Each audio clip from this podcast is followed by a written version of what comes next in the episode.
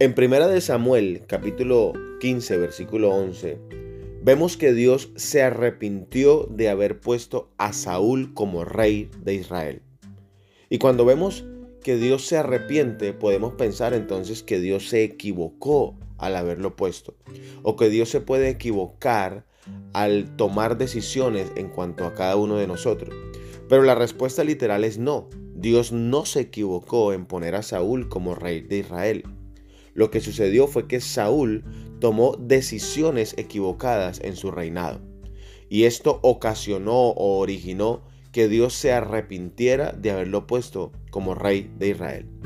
Lo mismo puede suceder con cada uno de nosotros en nuestra vida. Dios puede tener establecidos planes extraordinarios para nosotros, llamados increíbles, pero si tú y yo tomamos decisiones equivocadas en cuanto a lo que Dios tiene establecido para nosotros, si tú y yo tomamos decisiones erróneas, hacemos las cosas de la manera equivocada, Dios puede terminar arrepintiéndose de haber delegado esa función en cada uno de nosotros. Pero vemos que a pesar de que Dios puede arrepentirse, encontramos varios casos en la Biblia donde a través de la oración podemos interceder y pedirle a Dios que en medio de nuestras equivocaciones nos dé una segunda oportunidad para replantear nuestra vida y hacer las cosas correctamente.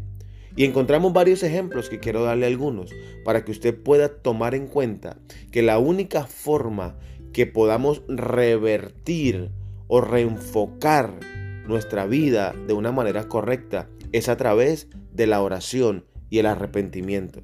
En Éxodo capítulo 32 vemos el resultado de la oración de Moisés.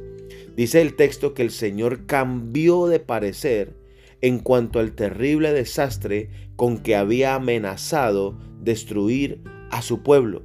Ya Dios había tomado una decisión por la conducta que el pueblo de Israel había asumido. Sin embargo, la oración de Moisés hizo que Dios cambiara de parecer.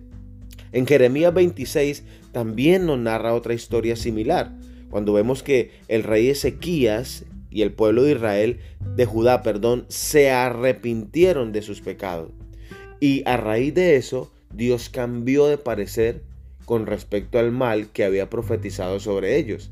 Dios decidió dar una nueva oportunidad. También con el rey Ezequías cuando él le rogó que lo sanara y dice la historia que él lloró amargamente y la respuesta de su oración Dios lo sanó.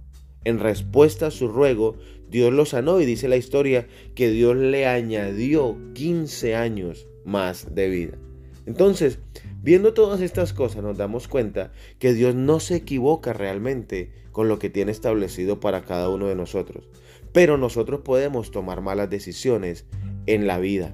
Podemos tomar malas decisiones en nuestro llamado. Podemos tomar malas decisiones en el ministerio. O tal vez las estamos tomando. Y la única manera de poder revertir esas cosas es a través de la oración. Por eso la oración realmente tiene el poder tan impresionante que podemos convencer a Dios que lo que ha estipulado para nosotros puede ser a través de una sentencia, Él pueda cambiarla y darnos una nueva oportunidad. Por eso el llamado en el día de hoy es, no tomemos malas decisiones, pero si las hemos tomado, arrepintámonos y pidámosle a Dios, como le, pidió Ezequías, oremos bastante y digámosle a Dios que nos dé una nueva oportunidad para hacer las cosas correctamente. Meditemos en esto en este hermoso día.